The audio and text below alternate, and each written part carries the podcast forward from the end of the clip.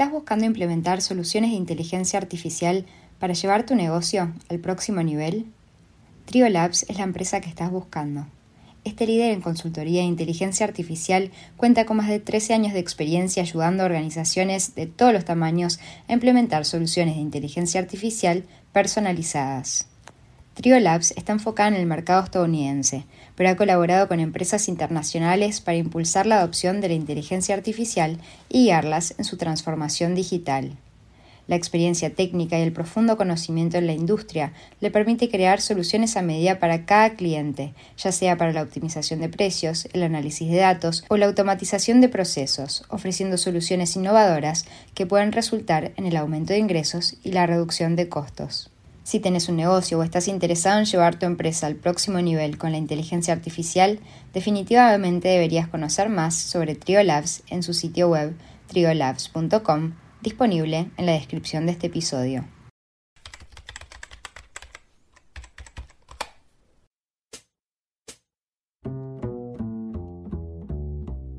Hola, mi nombre es Camila Alfione y soy la creadora del blog y podcast The Strawberry Blonde un espacio creado especialmente para ti. A través de este podcast quiero compartir contigo los mejores frutos que nos regala la moda temporada a temporada, inspirarte a través de las más jugosas entrevistas a emprendedores, demostrarte que la magia existe e invitarte a reflexionar acerca de las temáticas más profundas.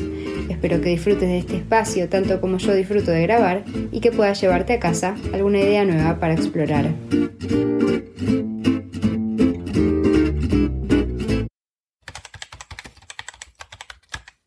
Hoy estoy con Agustina Comas, fundadora y directora creativa de Comas, y con Lucía López Rod, diseñadora, docente, creadora junto a Agustina de Catalizador Más y creadora de estampa crítica Texto Urgente. Agustina es una diseñadora uruguaya basada en San Pablo desde 2008. Es la fundadora de su marca de modas Comas y creadora de Sistema de Upcycling Raíz, una metodología de trabajo para crear y producir nuevos productos a partir de prendas y desperdicios textiles. A través de Comas, Agustina también trabaja como consultora, desarrollando colecciones enfocadas en la circularidad de materiales para marcas y fábricas y le enseña su metodología de trabajo a grupos interesados y estudiantes. Lucía López Rod es diseñadora industrial, textil y de modas de profesión y actualmente cursa una maestría en ciencias ambientales. Becada de posgrado por la Agencia Nacional de Investigación e Innovación, su tesis está enfocada en la viabilidad de estrategias para el manejo alternativo de residuos sólidos textiles en la industria de la vestimenta local. Lucía es una diseñadora independiente, trabaja como docente en la UDELAR y es además cofundadora de Catalizador Más, una colaboración creada junto a Agustina con el objetivo de incentivar la incorporación de estrategias para la moda circular. Lucía también es tallerista y conferencista enfocada en esta misma temática. Muy bienvenidas, chicas. Estoy feliz de tenerlas conmigo en mi podcast. Muchas gracias, Cami. Un gusto. ¿Cómo están? Todo bien. Igualmente. También muy contenta de estar acá hablando de estos temas que tanto nos apasionan.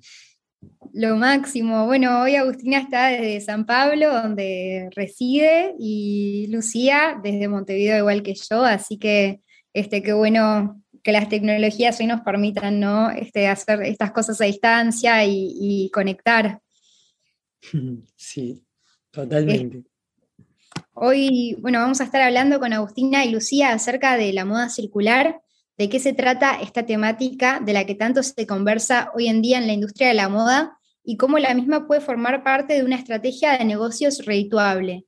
Pero antes comienzo todos mis podcasts preguntándoles a mis invitados de qué signo del zodíaco son. Mm, no sé si, yo soy de Tauro, no, tengo muy bien qué claro qué significa, pero sé que somos muy testarudos, eh, nos gusta como arraigarnos a lo terrenal, pero bueno, Tauro y, Chancho en el, en el horóscopo chino. lo máximo, ¿de qué año sos? Del 83. Del 83, claro, yo soy la siguiente generación de chanchos del 95. Muy bueno. Este, este, bueno, la que está hablando por las dudas es Lucía, para los que están escuchando, que ya vayan reconociendo sus voces. Y qué, lindo signo Tauro, ¿no? Como Tauro es un gran eh, materializador de, de ideas, eh, así que nada, espectacular y, se ve muy reflejado como en todo lo que haces, ¿no? Que al final es un trabajo muy manual todo lo que es el diseño y tiene que ver con esto, ¿no? De bajar como ideas a tierra. Mm, me encanta, sí, todo lo que es diseño es este, muy proyectual, eh, la idea de pensarlo después de, de, manejarse y buscar distintas posibilidades para, llenar, para llevarlo a cabo, así que bienvenido. Lo más. ¿Y hago vos? Cumple esa es por ahora, porque Toro, Tauro fue ayer. Ayer fue ayer. Ay, ayer, 8 de mayo. 8 de mayo. Bien. Tomás. Feliz cumple. Isa, Isa también es de, es de, Tauro y fue el 5. Cami Isa trabaja conmigo y con Luchi también. es verdad, es verdad. Upcycler también.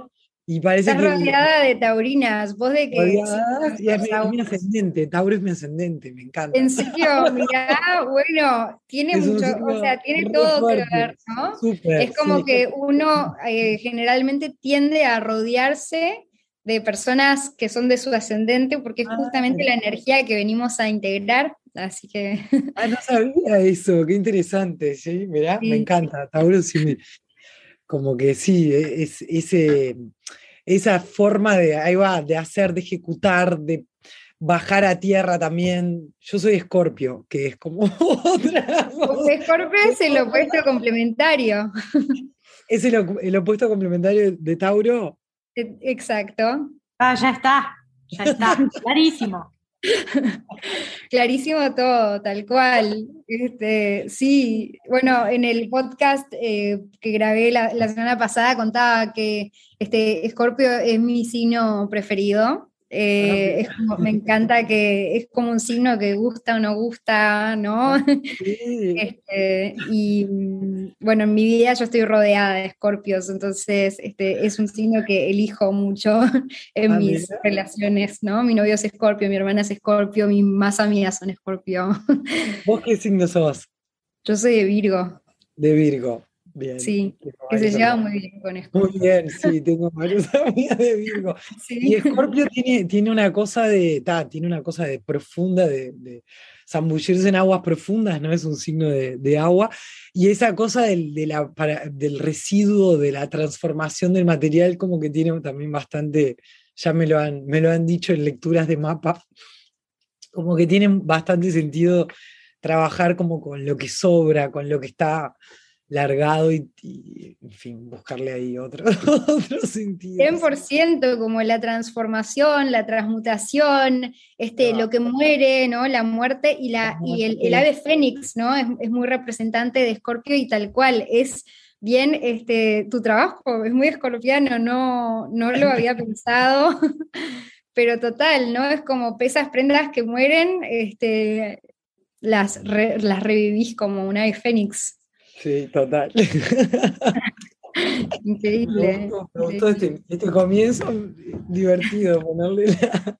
Sí, es, siempre digo que es mi, manera de romper el hielo. Hay personas que no les gusta la astrología, entonces, bueno, pero como que descontractura si es un podcast muy técnico. Este, hay personas que les encanta y termina haciendo, termina haciendo todo el podcast de astrología. Este, pero sí. Este, bueno. Está bueno como, como usarlo como un motivante, ¿no? Me decís esto y yo digo, ah, bueno, entonces la conexión y una vez que está medio bajón o desmotivado por todo el trabajo, es, como una, un buen motivante para seguir adelante y energizarse. Totalmente, totalmente. Además, en una lectura de carta, este, siempre podemos ver como más potencialidades en nosotros. Este, eso está súper bueno, ¿no? Ver qué podemos desbloquear de nuestra personalidad, energías que están latentes, pero tenemos que como este, fomentarlas y súper interesante. Este, bueno, muchos sabrán que la moda es la segunda industria más contaminante del mundo. Sin embargo, algunos tal vez desconozcan las maneras, tal vez menos obvias, en las que esta industria contamina el planeta. Un ejemplo es la producción de algodón. Muchos asocian las fibras naturales a la sustentabilidad, sin embargo el algodón no es necesariamente una fibra sostenible siempre. Lucía, quería arrancar preguntándote si podrías contarnos de qué maneras eh, y las más severas y tal vez menos eh, conversadas en las que la industria de la moda contamina el planeta?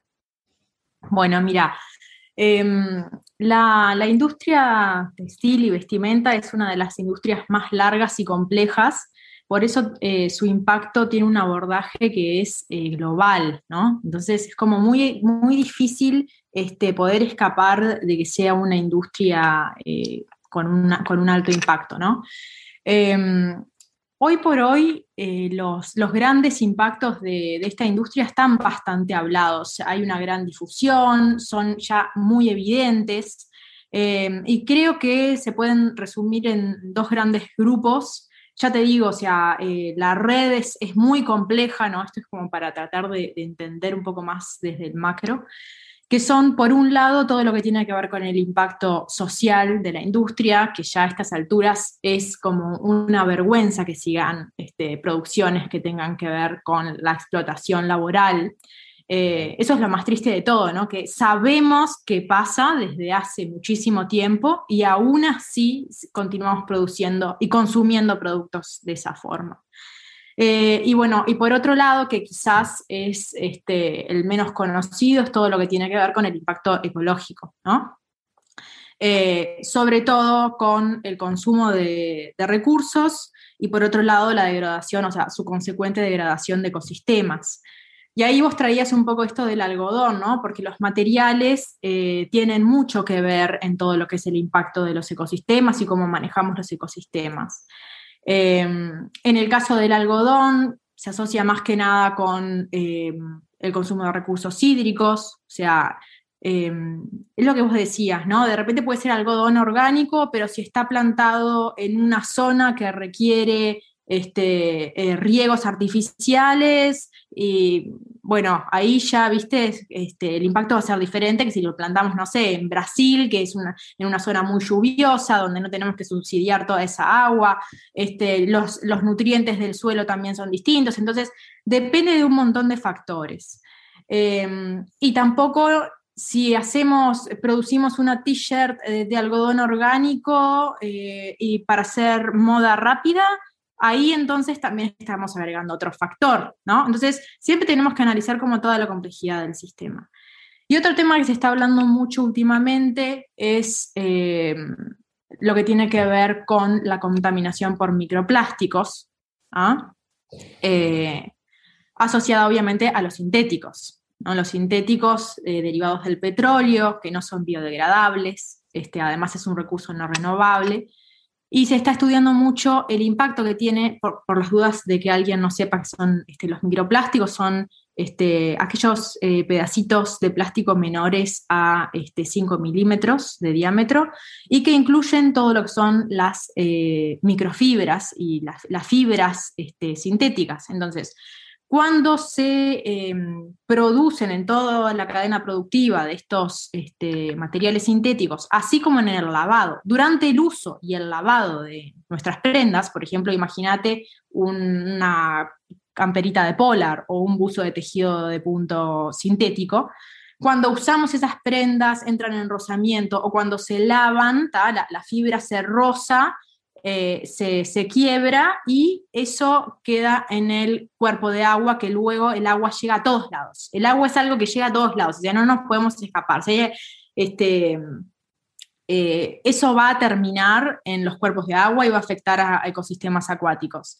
Eh, estas, estas, pequeñas fibras de plástico o pedacitos de plástico son ingeridas por este, la fauna marina y eso se, empieza a trasladar los efectos negativos que tiene eso a lo largo de toda la cadena trófica y, afecta a todos los ecosistemas, incluso a nosotros. No sé si escucharon algún estudio de que encontraron este, microplásticos en la sangre humana, ¿no? Este, y el plástico es algo que, porque a veces uno dice, ay, bueno, ¿qué hace?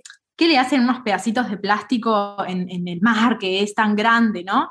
Pero eh, realmente eso, tiene un impacto. Y, este, y mm, los químicos que están presentes en el, plástico también tienen un efecto negativo sobre la salud, sobre nuestra salud y la de los ecosistemas que también es nuestra salud.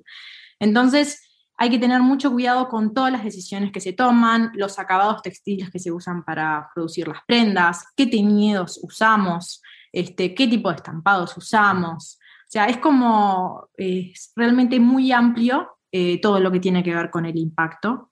Eh, pero bueno, algo, si me preguntás, algo realmente de lo que no se abre, y como para cerrar esta pregunta, es el consumo, la disminución del consumo, porque podemos cambiar nuestros modos de producir a prácticas más sustentables, pero si no cambiamos el volumen, si no reducimos el volumen de consumo que llevamos hoy en día, no va a ser suficiente plantar algodón orgánico, no va a ser suficiente reciclar este, poliéster o generar nuevos biomateriales, porque la tasa de consumo es tan grande que no le da la posibilidad a los ecosistemas de regenerarse.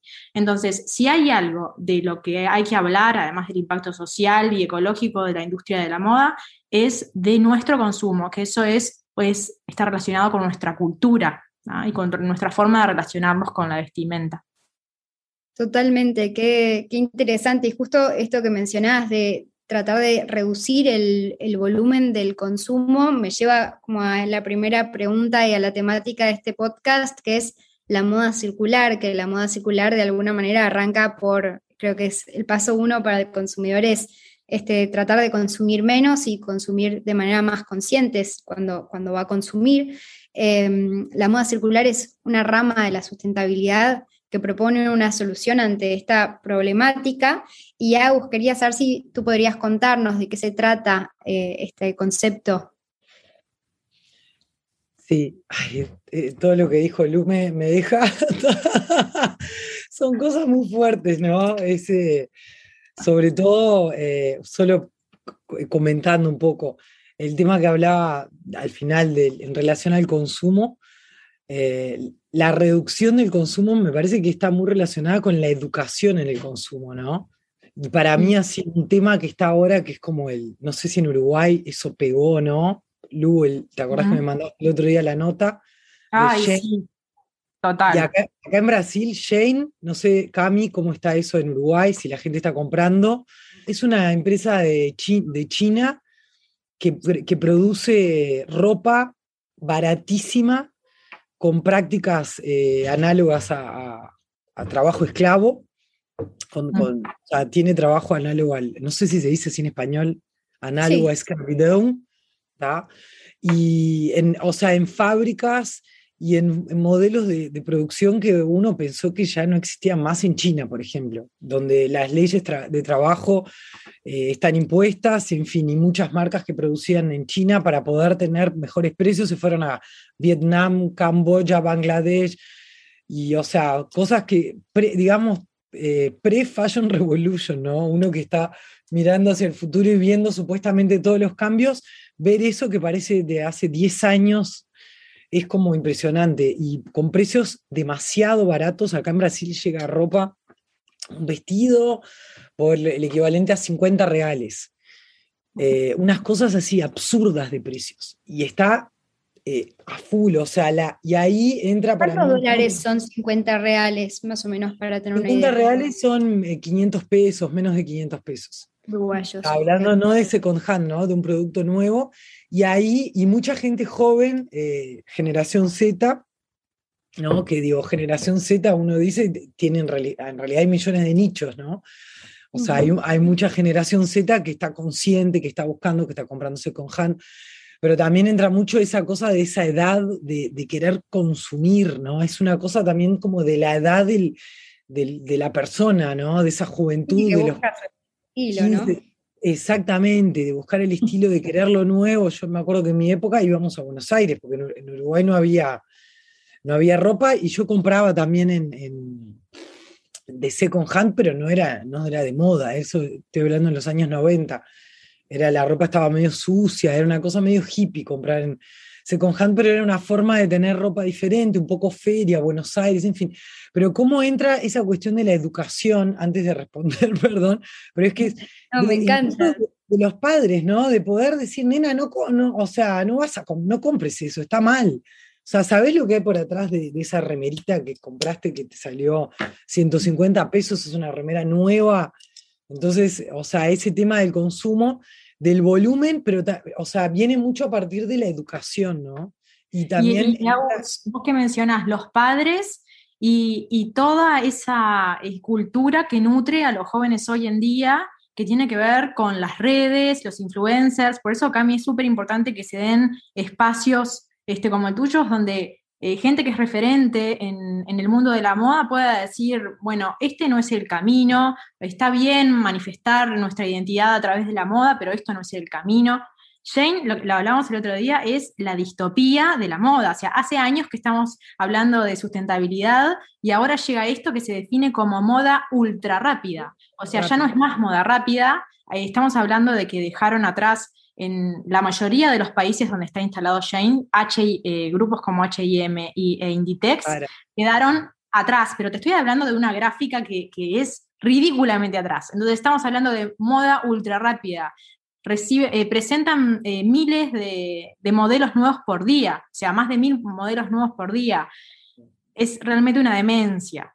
Y es, creo que es algo que hay que hablar, porque cuando pensamos que estamos evolucionando y que, los jóvenes están buscando nuevas alternativas este, y está mucho más presente toda la idea de lo que es cambio climático, sustentabilidad, llega esto como para romper y decir, bueno, realmente tenemos que pararnos desde otro lugar y y seguir trabajando, ¿no? Total, y con respecto a eso que decían de los padres, yo siento que ahí hay un punto clave que es la educación, pero siento que acá en Uruguay por lo menos no veo que exista mucho, o sea, por ahí una persona que compra de manera sostenible, compra una mujer adulta, por ejemplo, de 40, 50 años, que tiene hijos, este, por ahí hace elecciones sostenibles para ella, pero después la hija adolescente le pide eh, que la lleve a Sara y como que por ahí es como, bueno, este, a ella le gusta esta ropa y este, es más barata, entonces por ahí le, y, se genera eso que en realidad este, está bueno que, bueno, si, si la persona tiene prácticas sostenibles, pueda como transmitirle eso a la hija y hacer como ese extra esfuerzo por ahí de este, también comprarle algo a la hija que, que sea un poquito más, este, tenga un precio un poco más elevado, pero que al final es un precio real y no es un precio eh, que hay evidentemente explotación atrás, ¿no? Sí, y, no necesariamente tiene que ser una compra más cara, ¿no? Porque, o sea, hoy día hay millones de, opciones, empezando por todo lo que es el, el second hand, pensando para estos jóvenes, o sea, esa edad de querer buscar un estilo y, que, hay como una necesidad de tener la remerita nueva, desde el, cambio de ropa, que eso siempre lo hicimos entre las amigas, o sea, no necesariamente ah, de comprar de una marca con prácticas, papá, papá, papá, que es, algo más, más caro y todavía no está tan masificado en el sentido de poder encontrarlo en, una tienda eh, más de, de, retail, ¿viste? Bueno, puedo, porque también está ese tema, ¿no? que ahora volviendo un poco a la, pregunta, ¿no? A lo que es la, moda circular, ¿no? Es una moda que eh, es, hecha manteniendo los recursos y, materiales eh, circulando en ciclo, tratando de evitar al máximo la, extracción de nuevos materiales y buscando de alguna forma imitar lo que son los ciclos de la naturaleza, donde nada se pierde, todo se transforma. Con nuestros materiales, citando a, a Braungart y McDonough, que son los autores de Cradle to Cradle, de La Cuna a la Cuna, no creo que es el nombre en español, ¿no, Lu? También de, otro libro que se llama The Upcycle, que son, ellos no cuñaron el término upcycling, pero sí son como que los, los que lo popularizaron, y ese libro fue bastante marcante, ese The Upcycle, que no sé si tiene traducción, eh, ese lo conozco en inglés, este, ellos hablan sobre la, dos ideas, la biosfera, ¿no? que son todo, lo, que está en, la naturaleza, con todos sus, ciclos y, trabajando de esa forma, y la tecnosfera, la tecnosfera como todos los materiales producidos por el hombre, y, cómo poder imitar la biosfera con la, con la tecnosfera, eh, manteniendo esos materiales en ciclo, organizados, catalogados, fluyendo en sus, este, eh, en, sus, ciclos diferentes para, para que puedan como eh, mantenerse, mantenerse vivos y, generando esos, esos nuevos productos. Entonces, eh, existe, sí, por un lado, una, tentativa de, conseguir tener productos más accesibles, ¿no? de masificar, pensando ya en, la punta de la producción, porque si no, también sucede eso, es algo muy elitizado. Ay, ¿Quién va a poder comprar de la marca? Que yo en, mi marca, por ejemplo, ahora estoy en ese proceso. Los productos de comas hechos en mi atelier uno a uno son súper elitizados, son caros, son muy artesanales. ¿Cómo llevo esas prácticas a, a, un escenario más industrial para poder aprovechar todo lo que existe. Y, ahí, en fin, la transparencia es siempre medio que el, eh, pasaporte que, nos muestra qué hay, hay en todo ese proceso, ¿no? Porque también si no puede pasar lo que está diciendo Lu, bueno, es algodón orgánico, pero está hecho, está siendo usado para hacer ropa ultra fast fashion. Yo pienso, Shane podría empezar a hacer upcycling. O sea, agarrar y meter gente a coser como loca. ¿No? O sea, ¿y qué? Entonces, para eso es upcycling. ¿Cómo? O sea, van a venir, vamos a ver muchas cosas, muchas.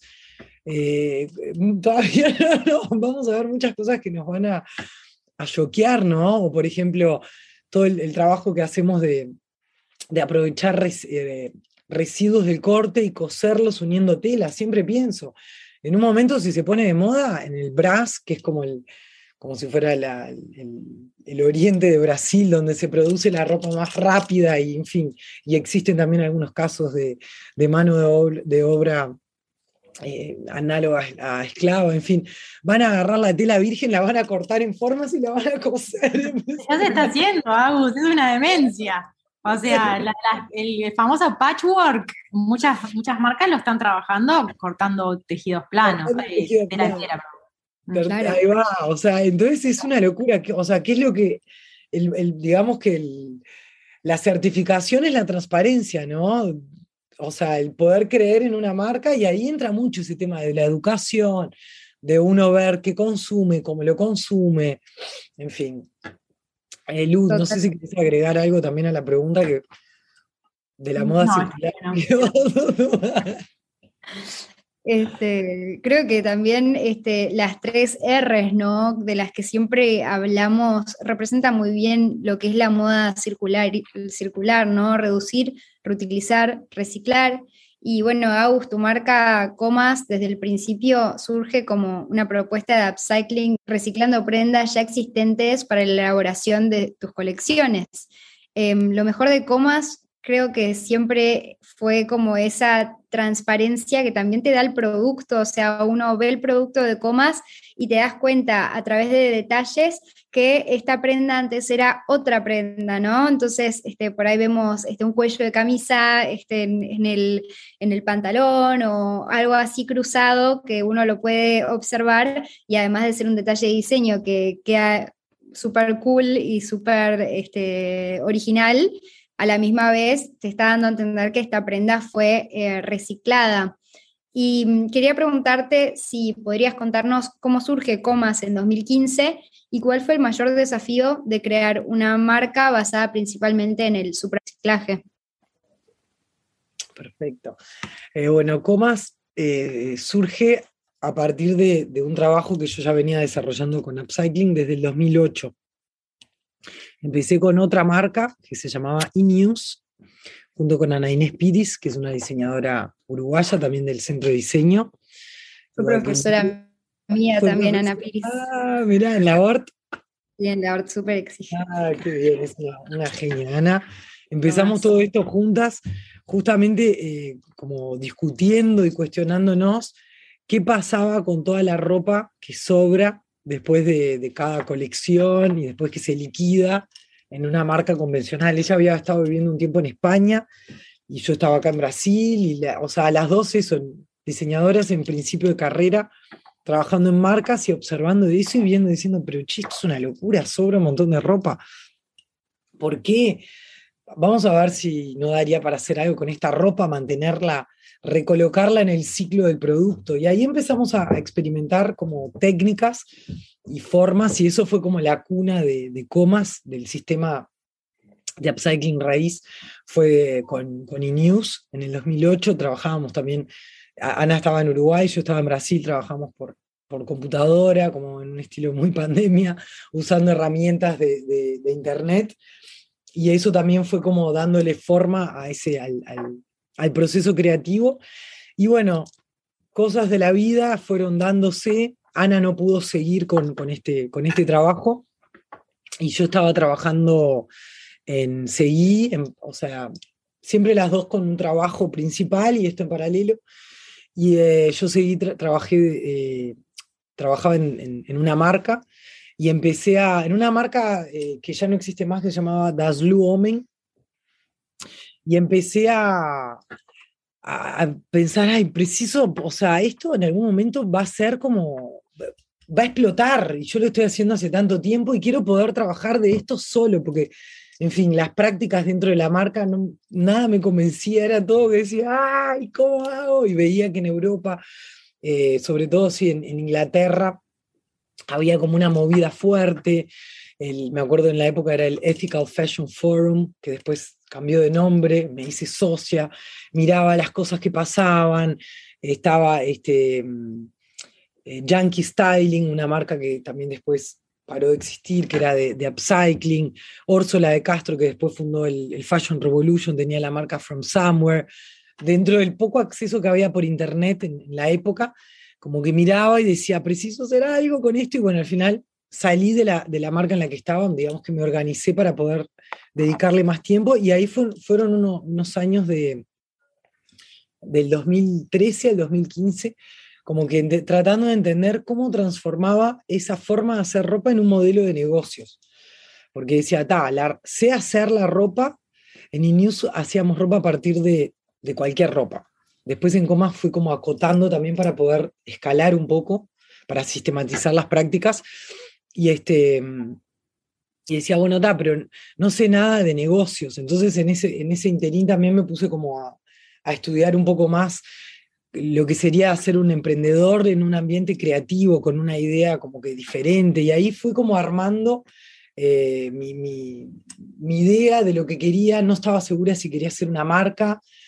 Una marca, me decía, una marca más, con todas las marcas que existen, pero fue como que la forma que me salió fue hacer una marca. Uno también tiene como eso de ser diseñador, es como que trata de encontrar, hoy después de, algunos años, o en el, fue en el 2015, es el nacimiento oficial, en el 2014, al final del 2014, empezamos a hacer las primeras validaciones de la, de la marca, y, este, y hoy, bueno, ya son que 7, 8 años de, comas, estoy trabajando en, en otros formatos, o sea, que la marca se ha ido transformando realmente, no es más ese formato de, ah, es una marca tipo eh, comercio, ¿no? Eh, en mi caso no es compro ropa de un proveedor, desarrollo, compro ropa de un proveedor y la vendo. ¿no? En mi caso es, voy a buscar materia prima que es residuo, lo transformo en materia prima, hago todos los moldes, hago la producción, o sea, era una cadena como muy larga y muy compleja porque desde un principio como que me puse la, como la meta de, ser muy fiel al, upcycling solamente. Y, eso fue, eh, del punto de vista de los negocios, fue muy complicado. O sea, invertí mucho en estos años para, mantener la marca. Pero del punto de vista del posicionamiento y de dónde pude llevar la marca y, el tipo de trabajo que estoy pudiendo hacer ahora, viene mucho justamente por esa como fidelidad al origen y al ¿no? al no decir, bueno, no, tengo que vender más, eh, entonces voy a producir de otras formas. No, seguir, entonces fuimos, cuando hablo, fuimos, principalmente me estoy refiriendo también a Isabel Castro, que es una diseñadora también uruguaya del centro de diseño, que trabaja conmigo desde el inicio de Comas, pero también a todas las personas, incluso Lu y otros diseñadores y modelistas con los que vengo como trabajando en conjunto. Hay como que el trabajo que venimos haciendo es a muchas manos y cabezas. Y, este, y, hoy, hoy, por ejemplo, la marca, está, estamos pasando por un momento de, reposicionamiento. Eh, incluso estoy medio quieta en las redes, sin tiempo para publicar nada porque estoy haciendo mucho. ya no, o sea, equipo, equipo quedó reducido después de la pandemia y ahora medio, bueno, para, reveamos, hay que volver a tener gente, vamos a contar, están pasando cosas buenísimas, pero la marca está como entrando en otro lugar, ya entró en otro lugar, hay que como explicarlo en, la página también, no, está explicado en ningún lugar, eh, que estamos como pudiendo trabajar en lo que es la escala, entonces la marca eh, se está como transformando una marca que va a estar siempre trabajando en, colaboración con otras marcas, en general mayores, porque son las que tienen el residuo mayor, como una marca licenciada, por decirlo de alguna forma. O sea, nosotros firmamos las colecciones que producimos en fabricantes certificados. Sería algo así, es como el, diseño al que estoy como llegando, porque es un trabajo que si uno piensa en, ahí yo me rompo mucho el, coco hace años en esa en relación al modelo de negocio, ¿no? Porque, ta, quiero ser una marca solo de upcycling, compro, vendo, pa, perfecto, pero quiero poder diseminar las prácticas en alta escala, quiero poder mudar formas de producir dentro de la industria y en grupos de costureras, quiero poder contribuir con una formación de una industria nueva, diferente, paralela, que está inserida totalmente en la moda circular. Entonces no me puedo quedar en mi atelier con Isa haciendo nuestras cositas, yendo la costurera. No, hay que ir. Entonces eso es lo que está sucediendo. Estamos como consiguiendo, y para eso hay que, hay que pensar en negocios también, ¿no? En modelo de negocios. Y no sé si respondí la pregunta, Cami, o me fui por sí, las Sí, 100%. Este, y tenía la, la, duda de cómo fue, como en ese comienzo, ¿cómo, cómo conseguiste materia prima? Porque tu materia prima al, principio eran este, prendas, eh, principalmente, sé que camisas, de otra marca. Comas llegaba y le decía, mira, este, con estas camisas nosotros vamos a hacer prendas nuevas, totalmente distintas. ¿Cómo fue ese desafío? porque ah, incluso me imagino, ¿no? Antes de que la marca ya esté fundada y posicionada como hoy, ¿cómo era eso de llegarle a una marca y decirle, quiero tu producto, el que no vendas? Eh? Sí, eso fue todo un, este, todo un tema. Y mm, incluso el hecho de, que yo fuera una insider en el mundo de, la moda acá en Brasil me ayudó mucho, porque yo trabajaba en, en Das Luomen, esta marca, trabajaba en, desarrollando producto y yo empecé a trabajar en, o sea, news y, news se desarrolló en paralelo con mi trabajo en, en Daslu. Entonces los proveedores, yo siempre les contaba lo que hacía y me verían usando, decían, ay, Agustina es una loca, se divertían.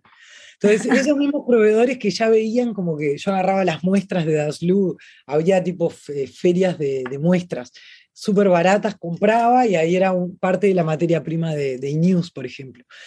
Entonces, eh, cuando y, ya habíamos tenido algunas experiencias con news de tratar de comprar stocks de marcas. ¿Y qué pasa? La marca compró su producto de una fábrica. Entonces, si para la fábrica costó uno, se la vendió por dos a la marca, a la marca ya le costó dos. Entonces, el material de la marca es más caro, puede ser el mismo y es más caro que el de la fábrica.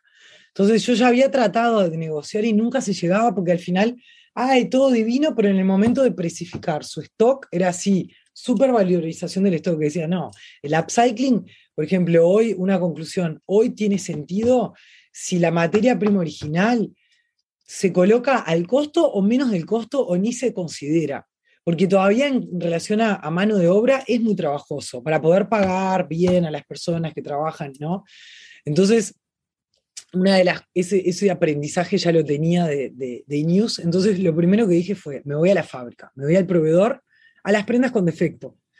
Entonces, todas las prendas de marca que ellos tenían, descaracterizábamos las marcas tipo, cambiábamos botón, eh, sacábamos etiqueta. Entonces, mi negociación en ese principio no era con marcas, era con fabricantes con prendas de segunda.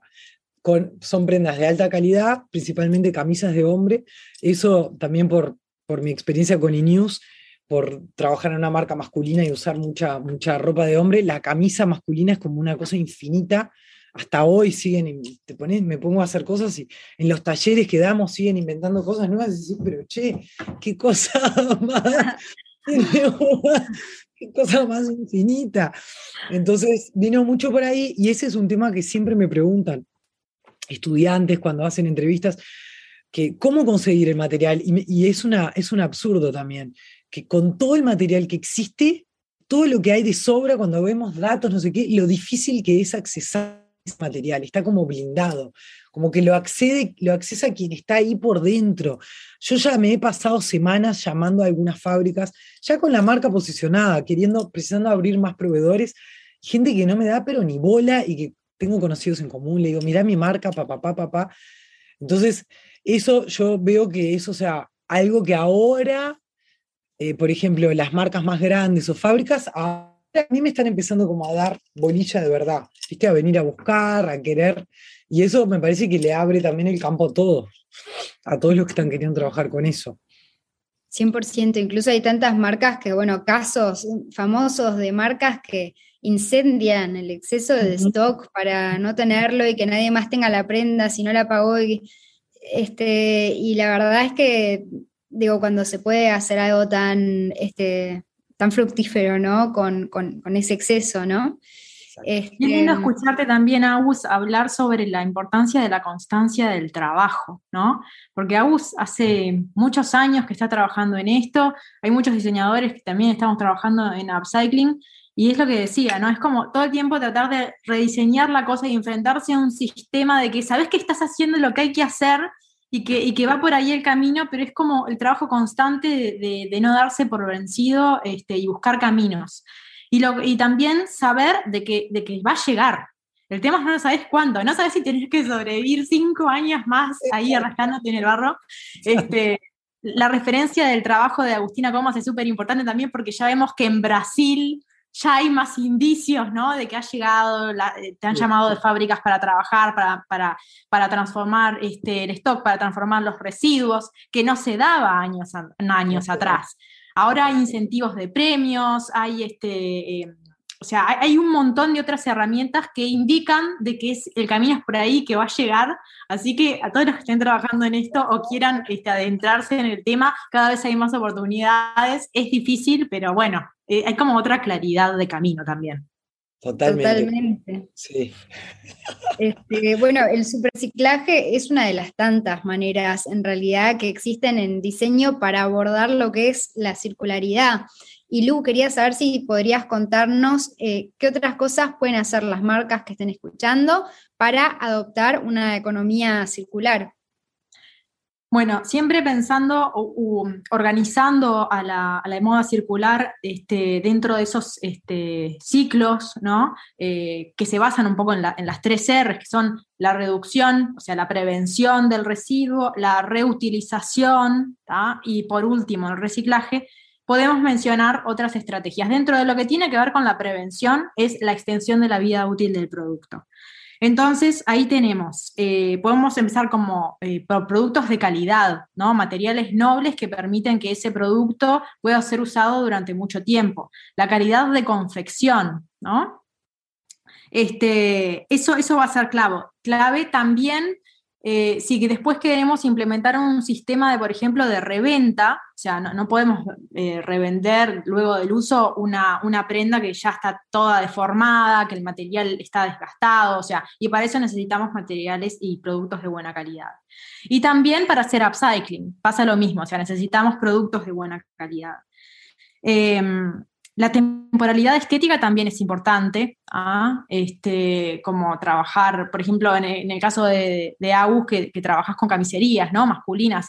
Este, hay, hay, productos que son muy de temporada, ¿no? como ese más hub de, temporada y que son, se usan por periodos muy cortos y que después eso también hace que se, se dificulta que se vuelvan a, reutilizar.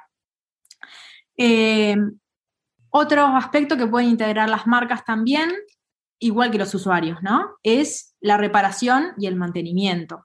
Cada vez más las marcas este, integran servicios de reparación de prendas o de mantenimiento. Incluso eh, eh, a, veces es muy común ofrecer servicios de, eh, customización, ¿no? donde ayudamos a que esa prenda se adapte al usuario y que también este, eso va a, favorecer la extensión de la vida útil del producto.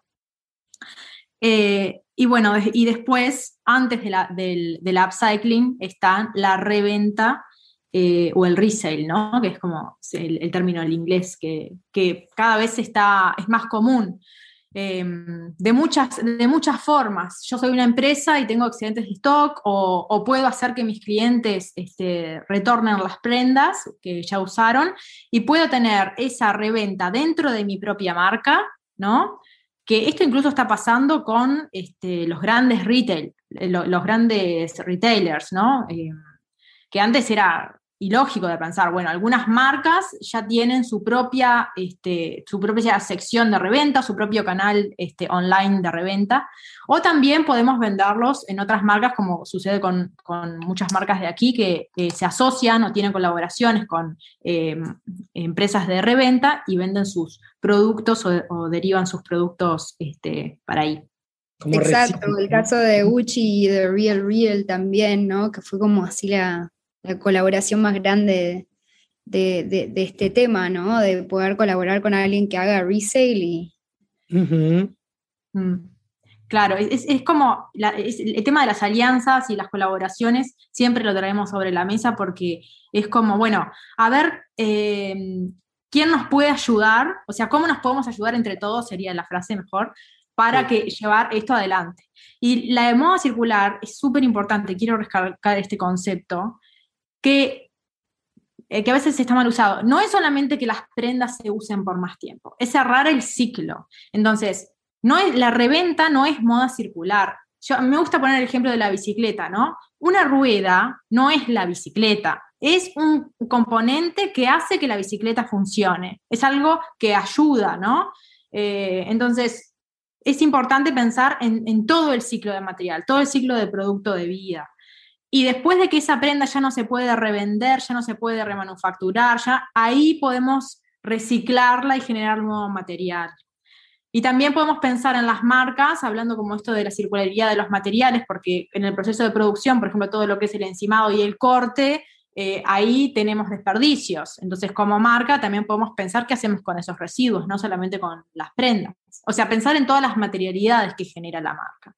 Eh, hoy en Uruguay está eh, Recitex, que está trabajando con, todavía las chicas están como metiendo todo el trabajo así para, poder crecer.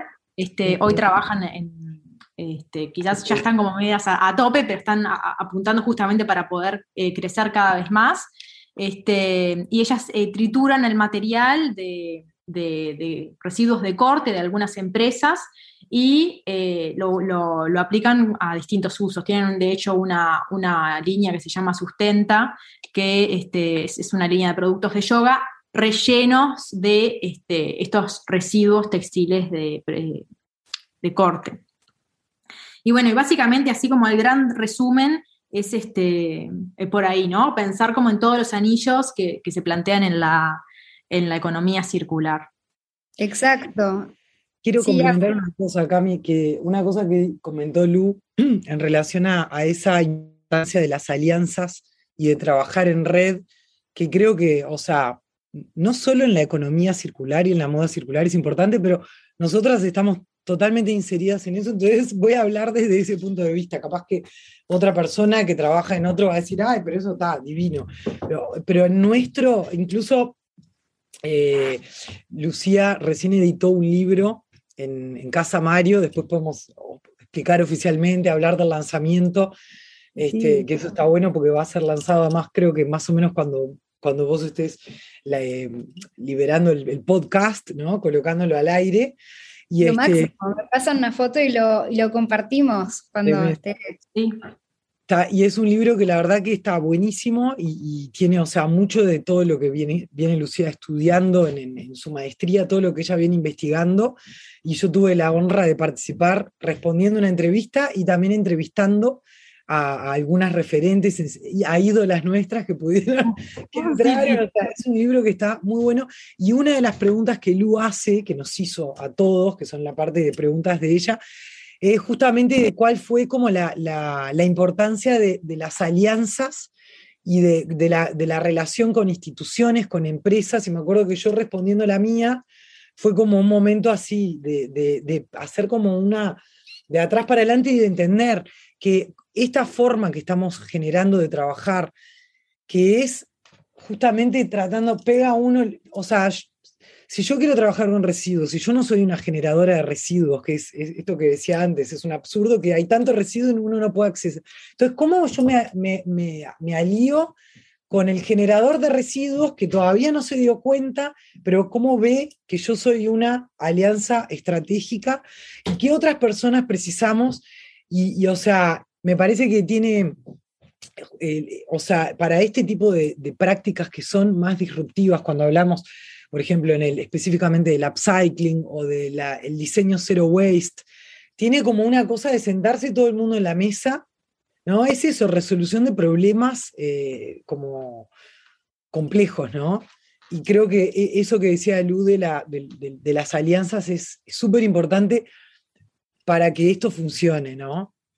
Totalmente. Bueno, tu caso es, perfecto, ¿no? O sea, Comas es, este, nace de alianzas, ¿no? O sea, Comas no, existe sin una alianza este, de alguien que, que, te dé el producto para justamente no ir a comprar este, telas al lugar de telas y, poder como darle una vida nueva a algo que ya existe. Eso para los que están escuchando es clave de entender que igual este, lo estuvieron explicando las dos, pero para el que está escuchando, que por ahí es la primera vez que escucha hablar de moda circular, este, es eso, es como tratar de que los insumos este, no sean ir al lugar de telas a comprar una tela nueva, sino este, hacer como Agus o o tratar de ver de qué maneras, o, por ahí es la fibra, ¿no? Que fue reciclada y este, por ahí no es desarmo la prenda, sino que este, ir a, estos proveedores que desarman este, el jean por completo y trabajan, o sea, reciclan este, la fibra, ¿no? No, no solo la prenda. Este, tratar de extender la vida útil de la prenda para que justamente permanezca más tiempo en el ropero de una persona y después qué pasa ¿no? con, el exceso de stock, con, esa, con ese extra volumen que se genera, que no se vende porque por ahí no fue con el público objetivo o porque, este, por algo, porque hubo un exceso de stock, entonces no se terminó de vender. ¿Qué pasa con eso? ¿no? Como, como decía Luz, cerrar las puntas es clave. Este, y, bueno, este, estuvimos hablando mucho, como cuando hablamos de sustentabilidad, muchas veces miramos, mucho a las marcas y lo que están haciendo, nos olvidamos que las conductas del consumidor también forman parte de este ciclo de la moda. Incluso este, una vez leí este, una frase que no me acuerdo quién la dijo, pero era de un libro Em, que habla de que el 60% de la contaminación este, que genera una prenda está, em, es producido en la casa del consumidor y no este, de, en, la etapa en la que la prenda está en la marca o en producción, ¿no? Tiene que ver con este, esto que comentaba Lu, de las em, fibras que desprenden plásticos, tiene que ver con la cantidad de veces que las lavamos, a veces innecesariamente, la cantidad de veces que las planchamos. Todo eso genera un consumo energético y, de todo tipo, ¿no? Em, que, es lo que hace que la prenda al final no sea tan sustentable a veces. Entonces, Lu, te quería preguntar, ¿de qué maneras puede el consumidor promover la moda circular y unirse también a esta causa? Bueno, muchas cosas. Voy a tratar de hacer un punteo corto, muy resumido. Em, eh, bueno, primero es cuando vamos a comprar. La decisión de compra. Necesito comprar esto realmente porque se trata de consumir menos, ¿no? Menos y mejor. Entonces, quizás voy a comprar a, un lugar este, de reventa, por ejemplo, o si quiero ir a comprar una, una tienda, lo que voy a hacer es mirar este, dónde fue confeccionado, si eh, puedo comprar en una tienda local donde conozco al diseñador o conozco que, tiene producción del local o es una marca que sé que cuida los procesos productivos o que, se preocupa en realmente chequear que si los talleres donde confecciona tienen certificaciones o al menos hace algún tipo de este, eh, auditoría o, o simplemente ir a visitar el taller, ¿no? Como para ver en qué condiciones se está confeccionando, mejor. Después lo que hablamos de los materiales, que sean materiales naturales por el hecho de que sean biodegradables y nobles por su alta durabilidad, eso es mejor este, que evitar los materiales sintéticos. Obviamente que hay veces que, eh, no sé, sobre todo lo que tiene que ver con ropa deportiva, tiene una performance mucho más alta un material eh, de licra y sintético que no nos vas a poner una calza de algodón capaz. Entonces, eh, hay veces que no se puede evitar. Bueno, ahí lo que buscamos es que sea de alta calidad para que la podamos usar eh, durante el mayor tiempo posible. Después, todo lo que tiene que ver con evitar los sintéticos decorativos, por ejemplo, los estampados o los acabados textiles los estampados este, brillantes tipo plástico eh, que, tienen PVC o vinílicos, o hace poco estuvo volvió como la moda del foil, que es ese estampado metálico. Bueno, todos esos son, este, tienen base de PVC y además, este, por ejemplo, el, el, foil, los acabados metálicos van largando pequeñas partículas, que todo eso, como ya dijimos, termina en los cuerpos de agua este, generando un, un impacto. Eh, bueno, el consumo local, ya nomás consumir local, de producción local, ideal serían materiales locales, pero acá, bueno, estamos un poco limitados con eso, eh, ya reduce todo lo que es el transporte, ¿no? Gran parte del impacto de la industria tiene que ver con el transporte, la, huella de carbono, eh, y bueno, siempre tratar de quedarnos como bastante cerca. Em, cuidar las prendas, ¿no? Un poco lo que tú mencionabas, ese, ese impacto del uso, ¿no? Eh, en el lavado, tratar de lavar eh, en frío, eh, no usar la secadora siempre que la podamos evitar y reducir el uso de la plancha al mínimo, ¿no? Entonces esa reducción energética va a reducir el impacto de la prenda. si usamos materiales sintéticos, hay, por ejemplo, para evitar este, la liberación de microfibras, se pueden, hay unos filtros que son unas bolsas que se pueden comprar por internet, que tú pones, por ejemplo, la prenda, eh, por ejemplo, yo tengo una campera Patagonia que siempre digo, ay, Patagonia, como un ejemplo, ¿no? Que es de PET reciclado. Pero claro, o sea, después de que uno empezó a estudiar el tema de las microfibras, te das cuenta de que son, es, de polar, es reabrigada, divino todo, pero eso es liberación de microfibras en el ambiente, te querés matar. Bueno, hay una bolsa que puedes meter esa campera ahí, cualquier otra prenda, ¿no? Este, similar y te va a retener todas las, este, las microfibras sintéticas. O también hay unos filtros que se pueden poner en este, las lavadoras, que eso en realidad es más eficiente, que también este, retienen ahí las fibras. Qué interesante. una pregunta el, yo, ¿qué, ¿qué, hacer con eso que queda en el filtro, no? Ah, esa es la gran cuestión, ¿no? Por eso es tratar de evitar los materiales sintéticos. ¿Qué hacer con eso? Y no lo vas a, no, eso hay que, este, se va a volver a, liberar, pero ta, de última tenés más tiempo. Habría que estudiar cuál es la mejor opción, ¿no? Este, ¿cuál es la mejor opción de eso? Mm. Porque, por ejemplo, si es enterrado, ¿no?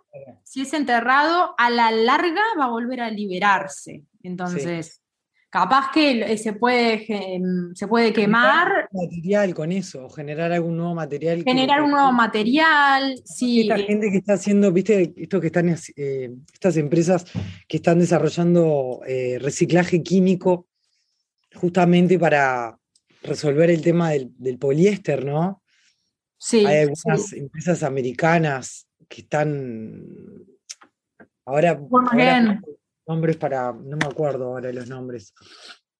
Hay claro, Súper interesante eso, porque uno como que hoy los sintéticos de alguna manera estaban perdiendo esta, mm, este, este nombre ¿no? tan tachado, justamente porque a veces sintético también podía ser como un sintético que fuera, se recicló el plástico del océano y se hizo prenda. Entonces, este, qué interesante esto que decís que en realidad ese, ese plástico igual desprende, va al agua, ¿no? Este, ¿Qué pasa con, estas, eh, con estos textiles nuevos eh, que son como de plástico reciclado? ¿Pensás que, o sea, asesorarías mejor no consumirlos? Em, esto es un gran debate, ¿no? Es como siempre la pregunta es qué materiales consumir y es muy difícil realmente. Por eso lo primero para mí es consumir menos. Si consumís el peor material que te imagines, ¿no? Un traje de PVC, este, por decir algo, pero eh, es el mismo traje durante 20 años, vas a tener menor impacto que si te compras 20 prendas de algodón orgánico de fast fashion todos los meses, ¿entendés?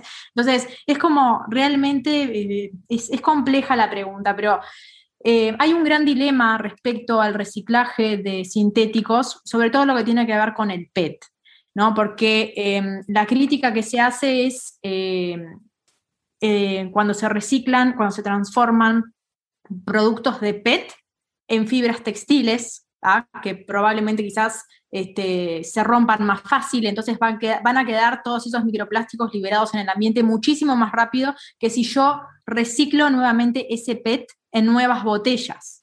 Además, la otra crítica viene por el lado de que la industria del reciclaje del PET, de en botellas y en envases, es algo que ya funciona. Es un circuito que ya es rentable y está en súper funcionamiento. Entonces, ¿por qué vamos a desviar ese, ese, PET que ya tiene su circuito y que realmente funciona, funciona eh, sostenido en el tiempo, ¿no? Esa circularidad eh, por más de que tenga un límite, ¿por qué la vamos a, sacar y a poner dentro de algo que en realidad lo está fragmentando muchísimo más rápido, que es lo que pasa con el, plástico? Se fragmenta y ahí después es ingerido y, viene todo el problema. Eh, es diferente, sí, con eh, otros, por ejemplo, EcoAlf, ¿no? O el material Econil, donde de repente estoy sacando residuos que hay en el mar, ¿no? Entonces, eso iba a ir a la basura, no, no, está dentro de un sistema que ya está funcionando. Entonces, ahí capaz que ese tipo de reciclaje sí es mucho este, más favorable o, no tiene una alternativa tan resuelta como en el caso del PET. Pero eh, todas las alternativas em, eh, tienen sus pros y sus contras. Igual creo que es mejor si te vas a comprar un producto de, sintético que sea de un material reciclado, de que sea obviamente de, poliéster virgen. Totalmente, exacto. Em, chicas, me encantaría que cuenten para los que están escuchando cómo podemos seguir aprendiendo de ustedes acerca de moda circular. Bueno, ¿querés vos ir vos, Agus? Dale. Ah, dale vos que ya tenés ya tenés fechas. Bueno. más este año. Bueno, eh, con August, em, el año pasado nos, este, nos, juntamos y lanzamos, este, ya habíamos trabajado juntas en cursos, etcétera, pero sacamos nuestro primer curso online de moda circular este, moda circular aplicadas a nuevos modelos de negocio y upcycling, específicamente porque es más o menos este, donde Agustina tiene la mayor experiencia y, yo también me especializo un poco en esa área. Em, es un curso online que eh, este año lo vamos a eh, dictar en octubre. Eh, las fechas todavía no están muy definidas, pero ya saben que si les interesa, es un curso que está bueno porque es muy flexible, es Funciona como introductorio también porque damos eh, los contenidos como para que se pueda entender cómo incorporar la moda circular a la empresa, este, ya sea pequeña o, mediana. Eh, y bueno, y, también es, un curso donde hay mucho intercambio, ¿no? De gente que trabaja este, en el sector o gente que está en el tema y es muy rico, más allá de, todo el, eh, el, intercambio que puedan tener con nosotras, eh, también es una buena oportunidad para intercambiar entre otros colegas y ver cómo se puede poner esto en práctica. Así que los que quieran eh, nos pueden consultar a través de redes de Lucía López Rodo o de Agustina Comas eh, o la marca Comas. Este, va a estar publicado en la web de Comas, así que también pueden hacer este, consultas por ahí o agendarse a los que les interese participar.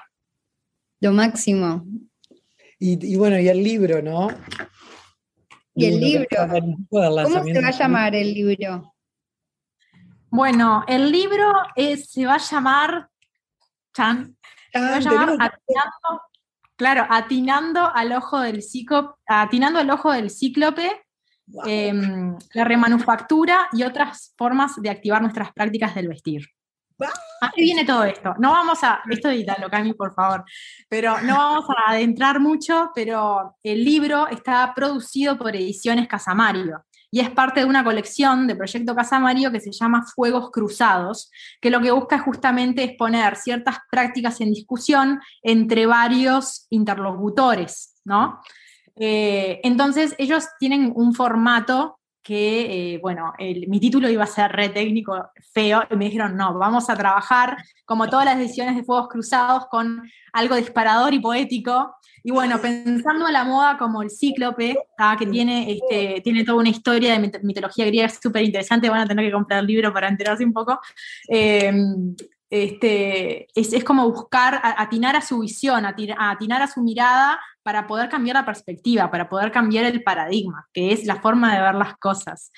Y lo que habla un poco es, son, son tres partes. En la primera parte este, se habla mucho de, mi proyecto de upcycling, que es estampa crítica, texto urgente. Eh, y en la segunda parte ya se, habla sobre prácticas puntuales que se hicieron en una residencia del año pasado de upcycling en microescala, eh, junto con otras empresas este, locales que hemos trabajado también con materiales este, de casa urbana uniforme, con docentes de, la EUCD, eh, estudiantes de UDELAR, el Sindicato Único de la Aguja, o sea, realmente como muchos este, actores eh, conectados. Y por, por, última parte están todas estas entrevistas de las que habló Agus hoy, donde Agus fue una colaboradora eterna, y agradecimientos este, los más profundos porque me bancó la cabeza en el proceso y además hizo unas, entrevistas también. que va a estar. Por supuesto. Este, va a estar eh, Juliana Bello, de García Bello, eh, Red House de, eh, Estonia, eh, Docena de Chile, Carmen Gama este, de, Aileen Fisher y Make a New en Nueva York, este, obviamente Comas, la querida Comas, y mm, también Sandra Moreira de Casa Urbana Uniformes, que fue con, quienes estamos tratando de construir como un sistema este, circular de residuos acá en Uruguay. Así que bueno, estamos como súper emocionadas. En junio sale. Así lo, bueno. Lo máximo y felicitaciones. Qué, emoción publicar un libro, ¿no? Sí, todo un, todo un trabajo, pero bueno, fue como un fruto de, estos años. Increíble. Y Agus, este, contanos cómo te pueden seguir conociendo a ti los que están escuchando y cómo pueden seguir este, aprendiendo de, de tus conocimientos. Y bueno, por ahora, el, con el curso que vamos a hacer con Lu, que tenemos que marcar fecha, este año estoy muy perezosa en las redes, como les dije. Incluso ahora estaba, estaba haciendo un, un, work, un curso online con una amiga que se llama Mini Magic Workshop. ¿Ya escucharon hablar? Lu, te comenté, que es para hacer tipo, ¿cómo hacer algo sin esfuerzo mínimo? Porque tengo tantas cosas que me preguntan, viene la gente, ay, ¿cuándo va a haber el curso? Y no estoy consiguiendo marcar. Y digo, a ver si consigo grabar algo, aunque sea chiquito, para que quede. Y, este, y nada, la gente lo pueda, lo pueda accesar.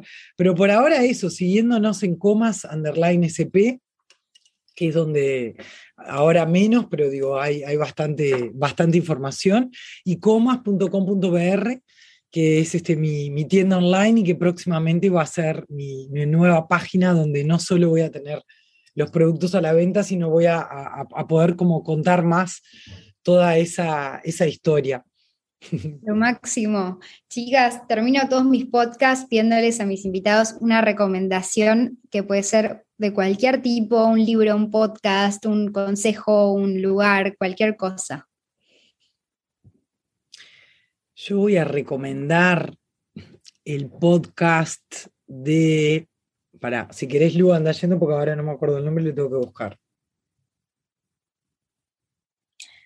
Bueno, em, yo iba a recomendar el libro este, que es un trabajo conjunto, además que va a salir, pero ya si, va a quedar como un poquito este, eh, presente en, lo que ya dijimos, capaz que, em, nada, recomendaría un, lugar de, la naturaleza, que puede ser un parque o la rambla, vivimos en Montevideo, tenemos acceso al, mar, o sea, acceso al río, pero es, como el mar, ¿no? Tenemos acceso a eso que es súper preciado, no todas las ciudades lo tienen, y creo que darse el regalo de ir a caminar por la rambla o, ir a pasar un rato y, y meditar ahí es este, realmente un, un regalo de hacernos un tiempo para nosotros mismos y de encontrar el placer en, en la belleza que nos da la naturaleza, nada más.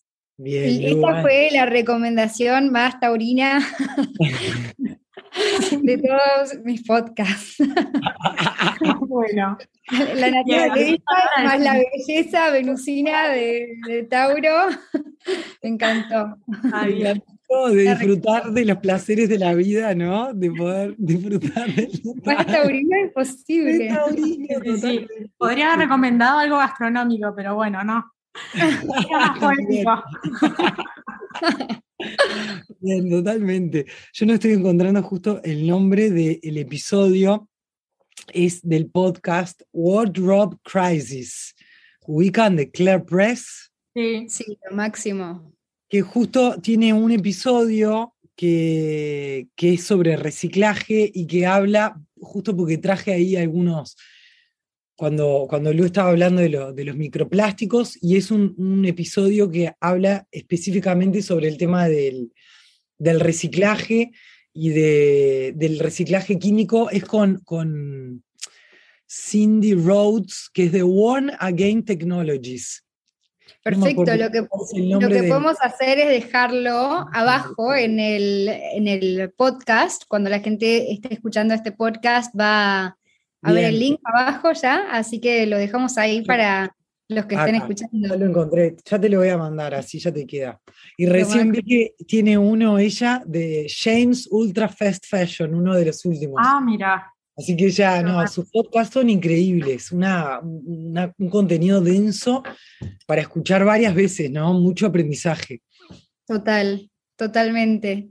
Bueno, chicas, gracias un placer tenerlas conmigo hoy en mi podcast y gracias por compartir todos sus conocimientos con, mi comunidad. gracias a ti, Cami. Gracias a vos, Cami. Fue un, placer, la verdad. Siempre un gusto ver a Agustina y, bueno, un gusto también poder este, haberte conocido, que no nos conocíamos así directamente y haber compartido con ustedes. Totalmente. Gracias por la oportunidad, siempre poder hablar de estos temas y hablar con Lu para mí siempre es una clase, porque además ella está estudiando mucho hace tiempo, entonces siempre trae puntos nuevos y, bueno, conocerte, estamos hace tiempo tratando de articularlo, fue un, un gusto. Gracias a quienes están escuchando por haber llegado hasta acá. El final de los podcasts es siempre la frutilla de la torta. Si te gustó este episodio, no dejes de compartirlo con un amigo o continuar la conversación dejando tus comentarios debajo. Nos vemos la próxima.